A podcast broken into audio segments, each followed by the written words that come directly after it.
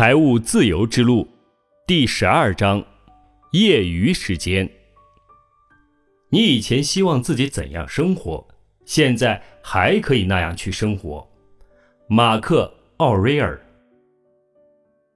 请想象一下，假如你遇到了一个仙女，她可以帮你实现任何三个愿望，你会许下什么样的愿望呢？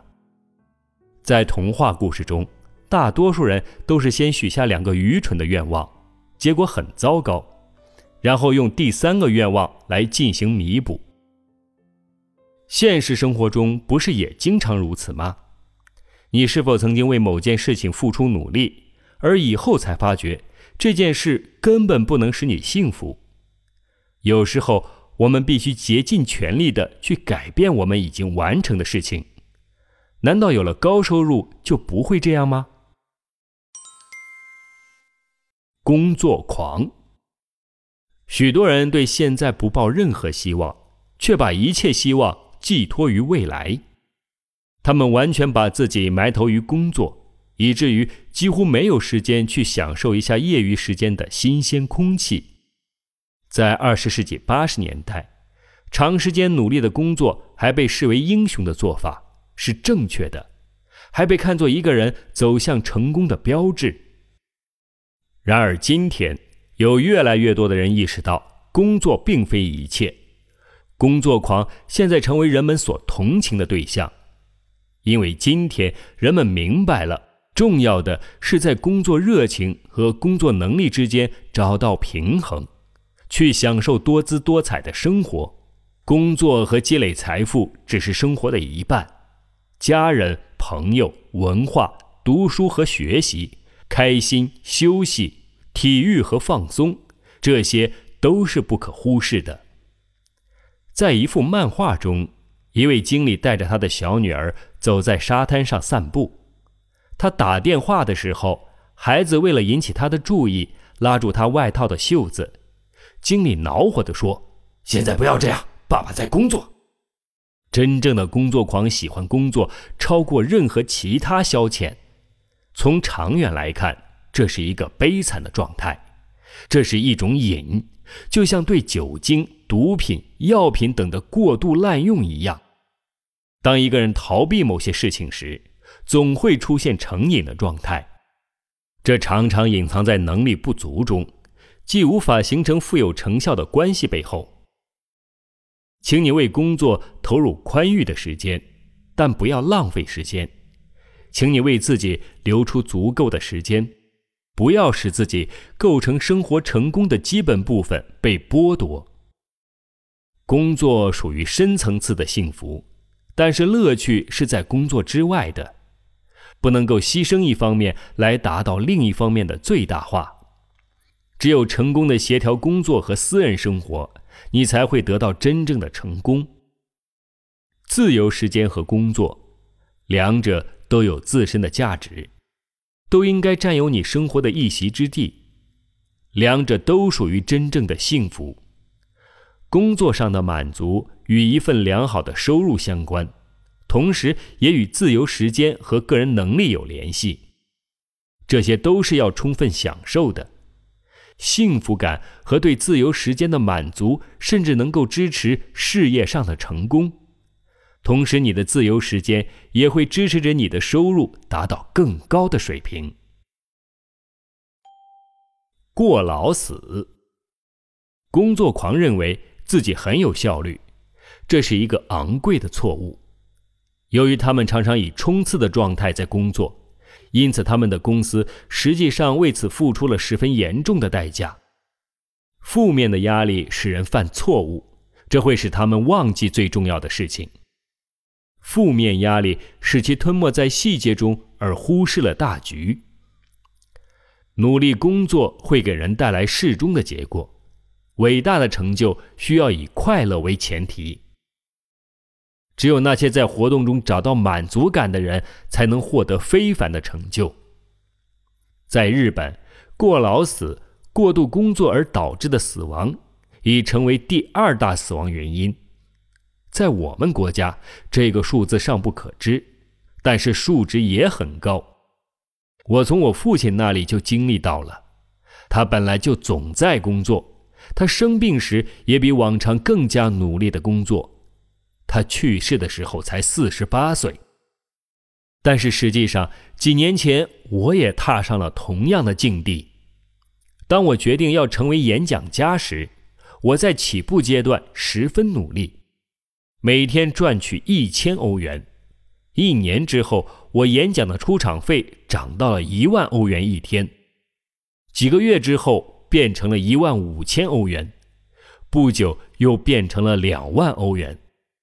那时候，我没有掌握很重要的练习之一，就是说不。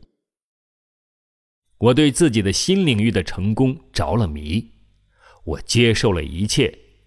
谁知道这意味着在很多人面前花一整天的时间，之后又是连续很多天，同时又要管理公司、写书，可以想象这需要多少力气来作为成本。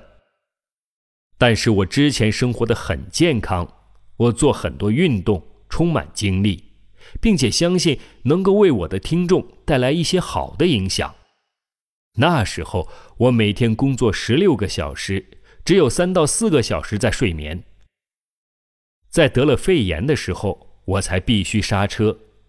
但是我半年之后的日程已经排满了，我不想让参加我演讲的听众失望。我没有放弃的勇气，随之而来的崩溃及其结果让人非常不适。之后又过了几个月，我才重获健康。我想再次提醒你：工作狂、疲倦以及过度压力都是毫无意义的，他们都是我们之前工业时代的产物。即使是高收入者，也不会用现在来抵押对未来的想象。在这期间，也算是为了保护我自己，我给自己定了一种简单的哲学，那就是：过于拼命工作的人不会善待自己，这样的人失去了对他自己的兴趣，就这么简单。你要学会善待自己，犒劳自己。在这里，我并不想单单的指出你应该警惕过度工作导致疾病，我还想提醒你。有很多真正重要的财富是无法从工作中找到的。最佳分配时间的几个步骤。有谁要是为了赚更多的钱而加班加点、更加卖力的工作，他就不会真正变得更加富有。被牺牲掉的业余时间的价值必须从其高收入中扣除。而且被牺牲掉的这部分的价值，通常比财务上得到的要高很多。为了赚更多的钱而牺牲掉你的业余时间，靠这种方法，你不可能实现真正的富有。真正的富有是指具有由少变多的本事，而并非必须为此做出同样程度的牺牲。本书不是教你去延长你的工作时间。而更主要的是提高你的工作效率。真正的成功意味着你能够获得更高的收入，但你的工作时间并没有增加，甚至还减少了。真正的自由不是指摆脱了工作的自由，而是指在工作中的自由，也就是说，有足够的时间去思考、去谈话。信息时代里最大的奥秘之一就是。人们怎样避开过度工作导致的精疲力尽？如果你不具备在生活中保持平衡的能力，本书中所有的建议都将毫无意义。因此，我强烈的要求你，请你确定多大的工作量以及多长的工作时间对你来说是舒适的。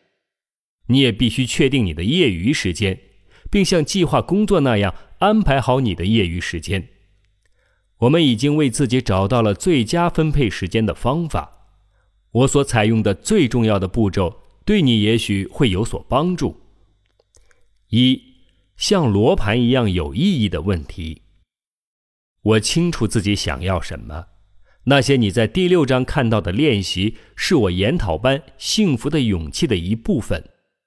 我举办这个研讨班，目的是让自己每年做一次那些练习。借此我就能知道哪些事情对我来说是正确的事情，而大多数人只是关注正确的做好这些事情。重要的是，我们要了解我们内心的罗盘，只有这样，我们才能知道自己想走哪一个方向。只有清楚了我们适合去做哪些事情，我们更加努力的工作才是有意义的。二，优秀的计划。我总是花很多天来做我一年的计划，也会用四十五分钟左右的时间来计划我一周的事情。因为我只想在一定的时间里工作，所以我始终会最先安排那些最重要的活动。除此之外，我每天还会给突发事件留有一定的时间，但我还是首先计划我的业余时间，也就是说，业余时间永远处于第一位。三，委托。我的周围都是极其出色的合作伙伴和工作人员。这一点我做得十分成功。每个人都做着给他们带来乐趣，并且与其天赋相符的事情。我只注意收益，并关心机制的建立。我完成自己作为企业家的任务。我从来不让自己参与日常琐事。请你尽可能的委托一位能和你一样出色的胜任这项工作的人，甚至比你做得更好的人。四。绝对集中。我学会了把注意力完全集中在手头的工作上，我的思想也不会为了一件小事而开小差，所以我才能够取得如此多的成绩。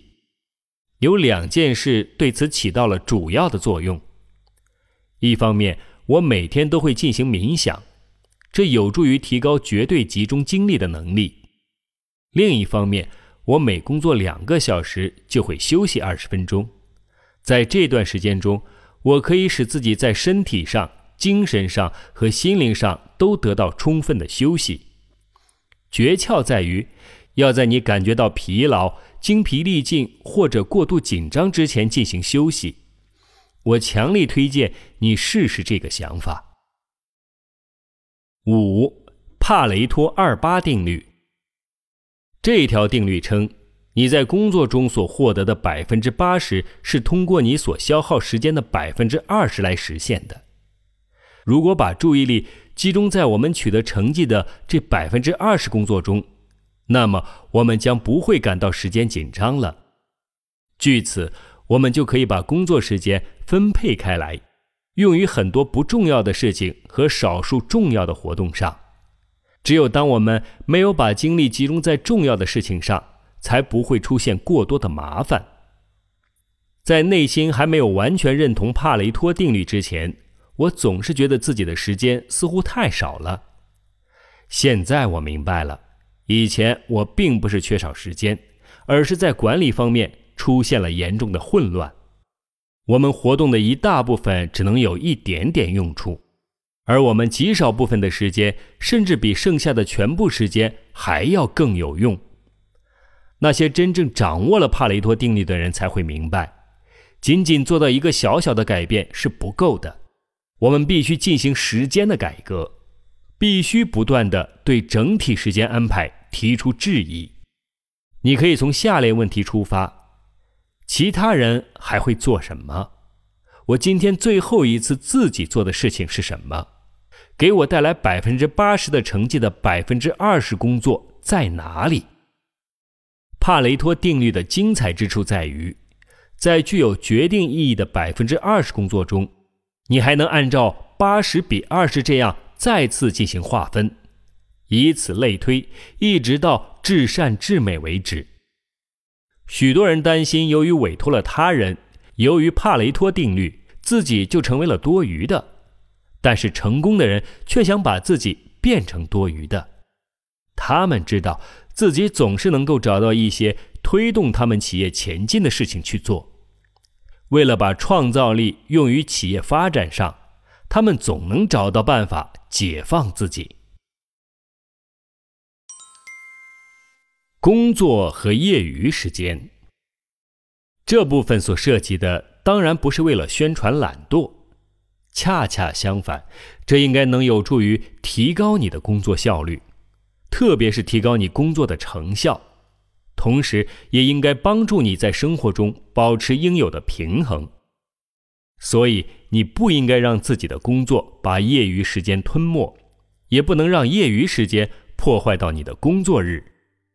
你需要坚持，需要自觉。接受业余时间这个建议的人，应该具有较强的工作纪律性。比如说，我每天早上就会在特定的时间坐在书桌前进行写作，每周五天，天天早晨如此。人们只能一页一页的写作，没有比在每天的同一时间写东西更成功的途径了。你必须知道什么时候应该进行休息。你也必须明白什么时候应该集中精力去工作，两者都需要你有计划，并且遵守这个计划的纪律。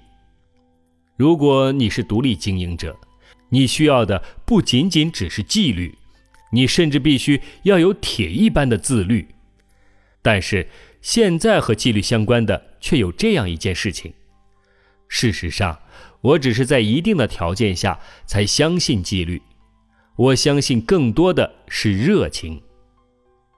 如果找到了让你充满激情去做的事情，你就会不断为这件事出现的新情况而感到高兴，你就不需要再去强迫自己，而通常你都会充满期待的投入工作中。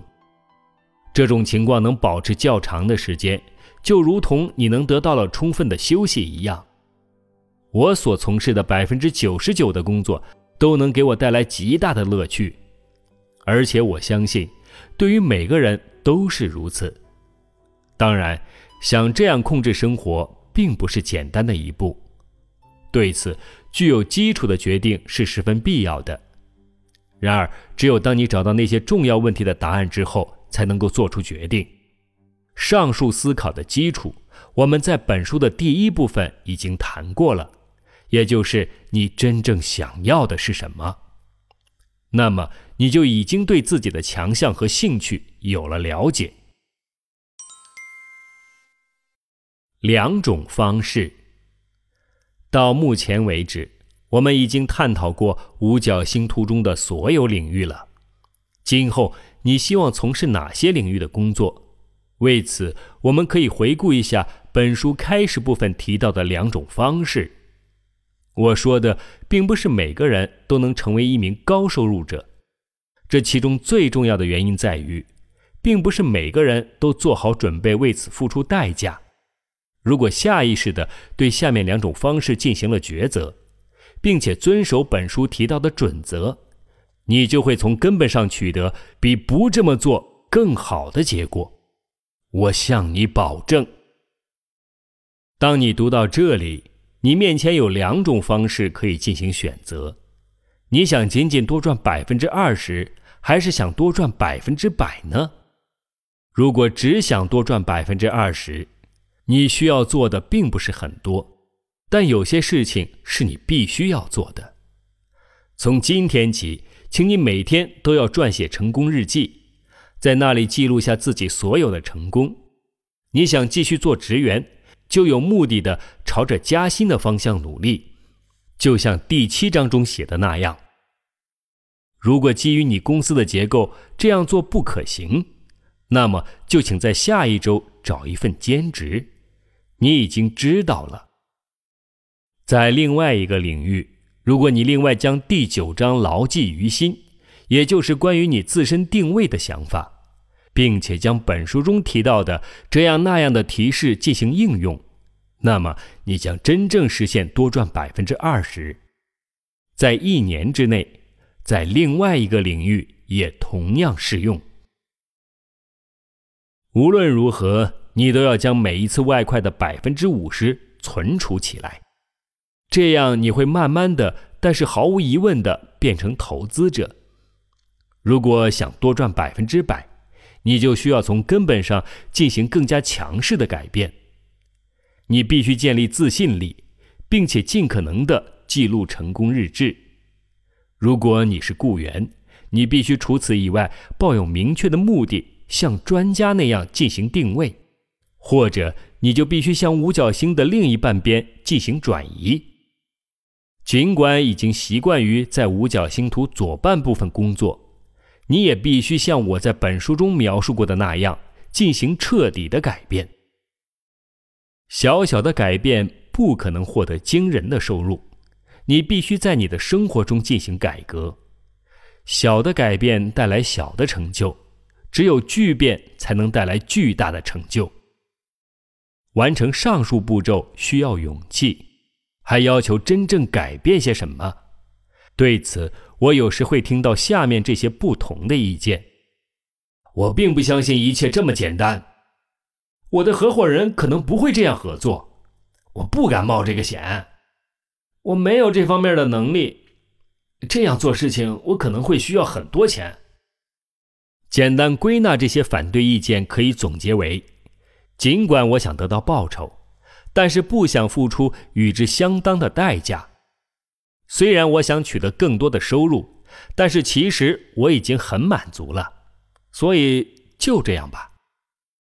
请你好好考虑清楚，改革毕竟是改革，它有风险，而且会有不适感。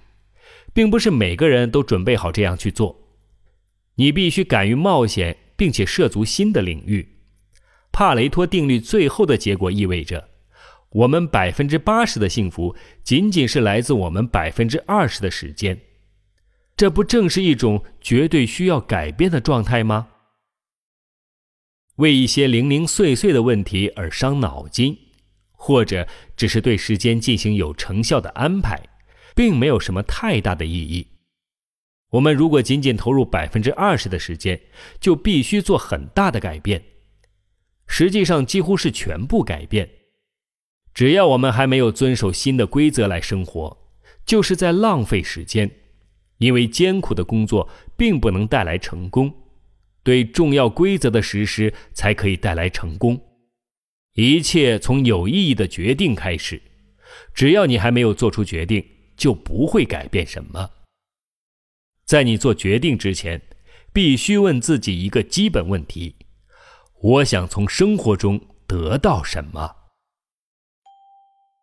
能量贴士：为自己抽出一些时间去思考一下，你真正希望从生活中得到些什么。为此，你需要一个安静的地方，潜心研究第六章的练习。另外，也请你再回答以下几个问题：我是否拥有眼下所需要的一切？我的生活方式对于我的家庭来说是否合适？我是否生活在合适的地方，并且和正确的人生活在一起？我是否经常旅行？我是否找到了自己最佳的工作节奏？我是不是随时都能做运动放松？进行冥想呢？我是否一直都感到很放松、很舒适呢？我的工作日程是否有利于我进行创意以及挖掘我的潜力呢？我从事的事情是否给我带来极大的乐趣，并且同我的能力相符呢？我有没有足以让我生活无忧的一笔钱呢？如果我愿意。我是否能够使别人的生活变得充实呢？我是否同足够多对我真正重要的人见过面呢？你要注意，不要使自己重蹈覆辙。也许你可以抽出一点时间，记下一切使你在生活中真正感到幸福的事情，将其称为幸福之道。然后你也可以写下所有不理想的事情，然后称之为痛苦之道。但是问题不仅仅在于这些痛苦之道，除此之外，大多数人都有一个中等满意的无人区。不要给无人区空间，请你有目的的增加你的幸福之道。你这样做是为了其他人。当你感觉到幸福的时候，你会让幸福也包围着你身边的人。所以这是你的责任，做一切使你感到幸福的事情。给自己打造你真正想要的生活，为此，即使选择的道路崎岖坎坷，即便需要冒险，也是值得的。三件事情。如果你选择了第二条路，也就是你想赚更多的钱，那么下面三点是十分必要的，你必须做到：提高自我要求，接受全新理念，使用新的策略。你已经在本书中找到了这些策略，而当你周围都是一些高收入人群的时候，新的理念也就很容易建立起来了。这些人每天都在学习提高，对那些本应该做的很出色的事情，他们不会满足于做的差强人意。去接近这些人，是你给自己最大的礼物。当然，不是每个人都希望看到你成功。小心眼的人天生感到不安和胆怯，他们认为成功具有危险，因此就会有这样的人。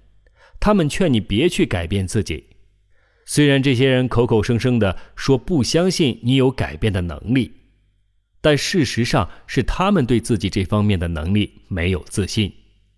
你无论如何也不能被这些人牵绊，你要自己做出你生活中的重要决定，并且将这些决定加以实施。你应该鼓励别人，给予他人帮助。你应该使你周围的人也注意到，能够按照新的规则去生活，并且通过这种方式使他们在自己的工作中有更大的满足感。至于你为什么应该这样做，有三个理由：第一，你周围按照本书中的原则生活的人越多，对你来说就更加容易；第二，通过向他人传授这些规则。你自己也会不断的去思考什么对你来说是最重要的。第三，当你帮助别人执行他们生活中重要的事情，积极的进行改变的时候，你从中得到的乐趣是不可想象的。绝不妥协。我希望这本书有助于你仔细的思考，你应该对生活提出怎样的要求。你要追求职业上绝对的满足感，对于工作，你不应该有丝毫的妥协。如果工作使你心灰意懒，那么用你业余时间来弥补也是无济于事。就如同你把一只手放在热水中，而另一只手放在冰水中，那么平均看来，你也不会觉得舒服。那些不关心工作是否完成的人，和自身本来可以取得的成绩渐行渐远。你是怎样利用机会的呢？迄今为止，你真正利用了你所有可能性的百分比有多少呢？百分之二十五还是百分之四十七？你真的想到达那个境界吗？那个如果你不改变方向，就必然会到达的地方。请你坦然的面对自己。不管你是否真的愿意，即将到来的一切事情都将从你现在所处的地方开始。生活是一段旅途，如果你对生活的种种可能都持有开放的态度，生活就会将你引向你从未想过的路线，你也会发现很多超出你梦想的东西。不会总是那么轻松。你的收入很有可能不会直线上升，相反，在这条道路上，你将会经历沮丧、怀疑和挫折。你会在最不合适的时刻遇到若干的困难。你可能会放弃自己的方向，因为你从未料到会遇到如此多的麻烦。你可能会触及到自己的痛处，这很正常，因为生活不是舒适的软靠垫。这些挫折不是贯穿你一生的诅咒，每个人都要经历这些，你只需要把它们看成你生活大厦中固有的门和窗。当你穿过了这些出口，就会达到更高的一层，通向我们想要的生活之路似乎需要经过这些挫折。有的时候，你可能没有任何前进，你认为是停滞不前了，什么都不干了。时间好像从你身边悄然消逝，但是这样的阶段也是完全正常的，并且还属于机制的一部分，就像上楼一样，你会不断的上到一个层面，又上到另一个层面。即使在收入方面你没有感觉到明显的提高，但是你的内心正在趋于成熟。这种内心深处的成长阶段十分重要，你应该充分的利用它去学习，去为迎接新的挑战而做准备。有了这种看法之后，你就能学会喜欢这种停滞不前的平台阶段。金牌，请你想象一下，你遇到了一位金牌得主，他向你提问：“你生命中的金牌在哪里呢？”请你不要忘记。生命太短暂，请你不要碌碌无为的度过。你可以拥有一切：安全感、欢乐、高收入、名望以及足够的业余时间和意义。只要你想，这都不是童话。你还始终认为这是不可能吗？其实，对于远大目标来说，几乎总是这样的。首先，我们认为达到这些目标是绝对不可能的。随着时间的推移，我们认识到这并非不可能，只不过实现的可能性比较小。原因在于我们的经验，我们目前的情况看起来好多事情都是那样消极，直到最后我们才清楚，实现这些目标其实是必然的，自始至终都是这样，因为他们其实一直都存在我们的心中。这一切。始于你找工作的时候，找一份你所热爱并且与你能力相符的工作。我希望你对工作保持一种持久的热情。如果找到了真正使你充满热情的事情，你就给你的工作镀了金。这样，你就会拥有永远不会被其他人抢走的金牌。请你清晰地认识到自己与其他人相比所具有的优势。你心中的火焰，你的热情，能够最强烈的展示出你的优势。如果你的一只脚已经迈进了天堂，从人性上来说，你是不会再撤回来的。我祝福你能终身热爱你的工作。